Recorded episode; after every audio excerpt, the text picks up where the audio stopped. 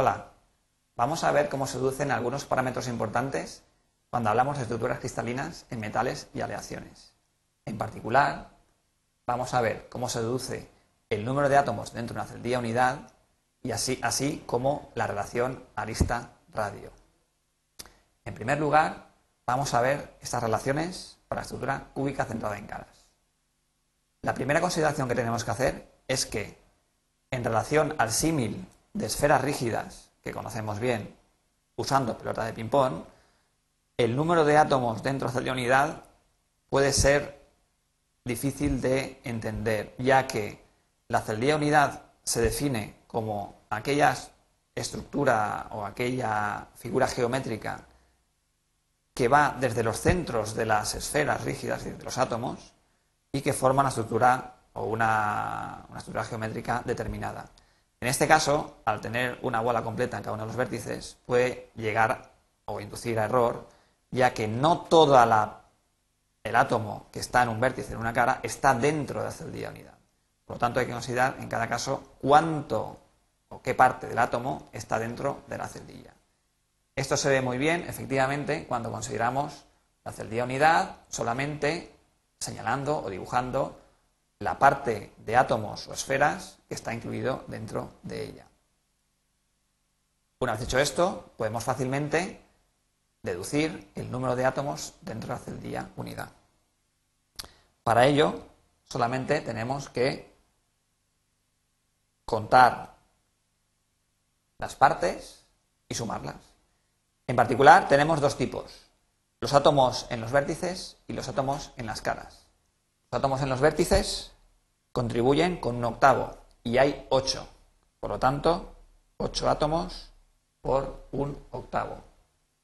Más los átomos de las caras. Los átomos de las caras hay 6 caras, porque es un hexaedro, un cubo es un hexaedro, y cada uno contribuye con medio átomo. Por lo tanto, tendremos 6 átomos por medio, para un total de 4 átomos dentro de la celdilla unidad cúbica centrada en caras.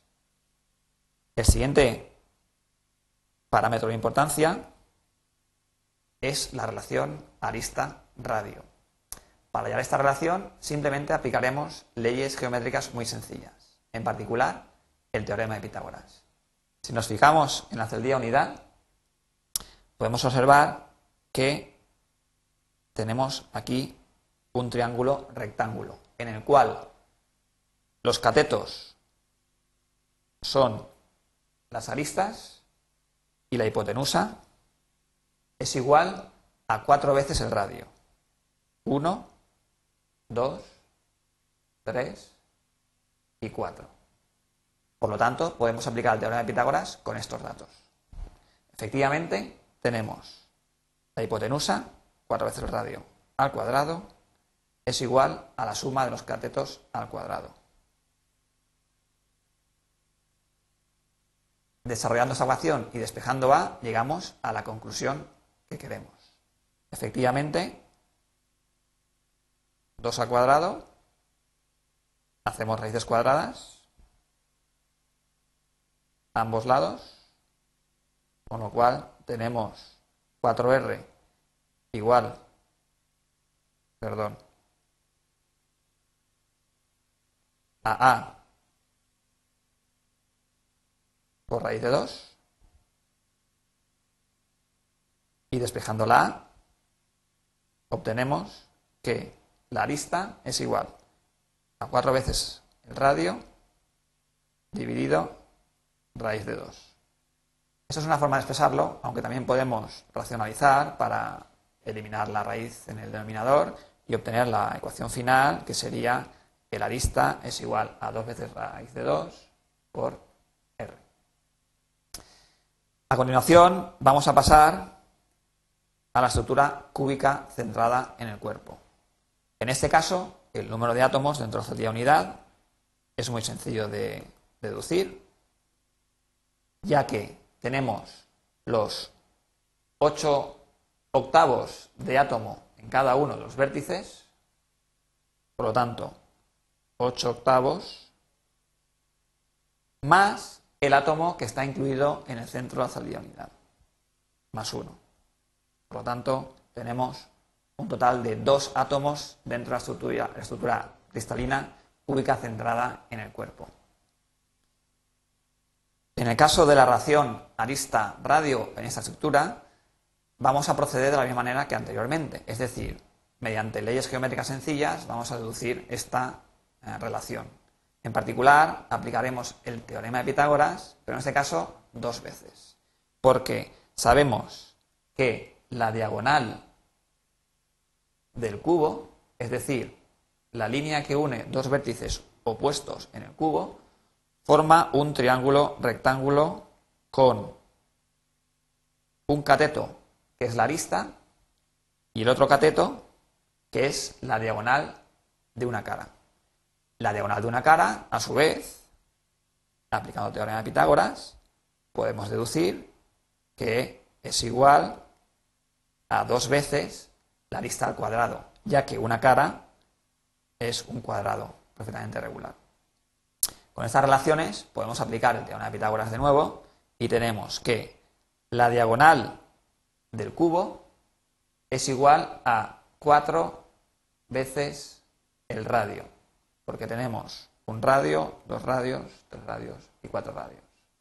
Entonces, 4 veces el radio de hipotenusa al cuadrado es igual a la suma de los catetos al cuadrado, donde un cateto es el parámetro de red o la arista de la estructura cristalina más el otro cateto que es la diagonal de una cara. Operando podemos llegar rápidamente a la conclusión de que el parámetro de red A o la arista es igual a cuatro veces el radio dividido raíz de 3.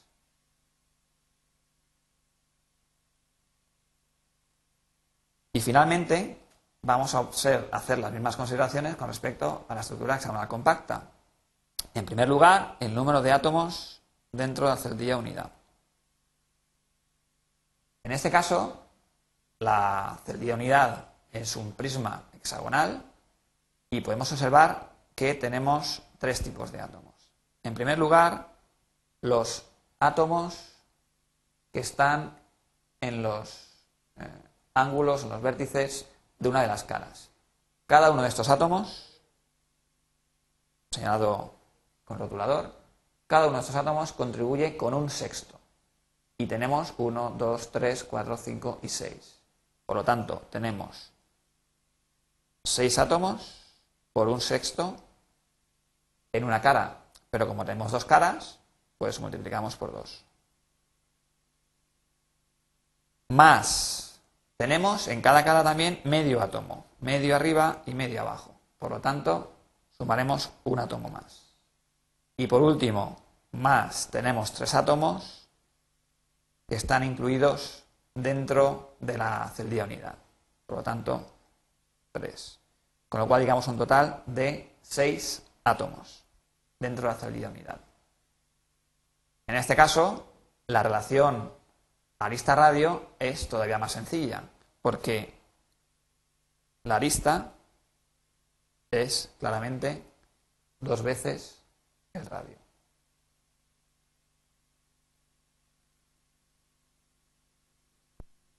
Bien, como resumen de la exposición de hoy, vamos a ver los distintos parámetros para cada una de las estructuras cristalinas. En primer lugar, la estructura cúbica centrada en caras tiene cuatro átomos por celdilla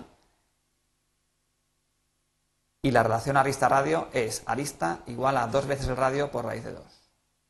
En el caso de la estructura cúbica centrada en el cuerpo, el número de átomos por celdilla es 2 y la relación de arista-radio es arista igual a cuatro veces el radio dividido a raíz de 3. Mientras que en el caso de la estructura hexagonal compacta, el número de átomos por celdilla es 6 y la relación arista-radio es igual a 2R.